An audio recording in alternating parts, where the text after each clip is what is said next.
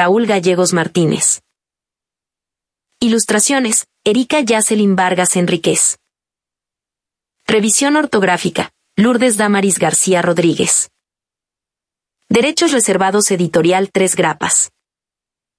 Guadalajara, Jalisco, México 2017. Una historia muy especial que habla sobre la vida de un dodo. Un dodo, el pájaro que no podía volar, vivía a las orillas de un río, era alimentado por una mujer que ordeñaba vacas y cabras, le regalaba leche a los niños y a las personas más desprovistas. El dodo le había concedido un decreto a la buena mujer, diciéndole de la siguiente manera. Puedes ir a través del océano, puedes hacerlo y jamás te pasará nada.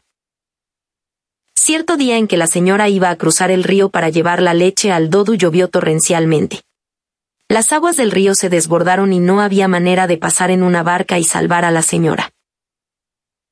La mujer recordó el decreto que le había dicho el dodo repitiendo este poderoso decreto, puedo ir a través del océano, puedo hacerlo y jamás me pasará nada.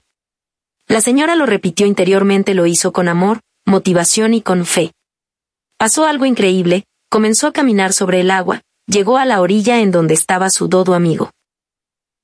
¿Cómo has podido llegar hasta aquí si el río se había desbordado?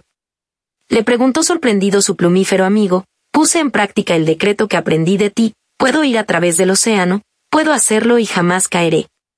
Pensé que si podía atravesar el océano, supuse que sería más fácil cruzar el río. Al creer esto, sorprendentemente pasé caminando sobre las aguas turbulentas del río y me salvé. Dijo la granjera. Al escuchar esta explicación, el dodo se llenó de vanidad y pensó, ¿Qué grado de evolución debo de tener para que la granjera haya podido hacer esta proeza gracias a mi decreto? Días después, el dodo tenía que ir a la ciudad, las lluvias monzónicas no habían cesado y el río continuaba desbordado. Él, pensó que no había ningún problema, ya que si el decreto funcionó con la granjera, como no iba a funcionar con él. Empezó a repetir el decreto de forma irresponsable y se lanzó a las aguas del río.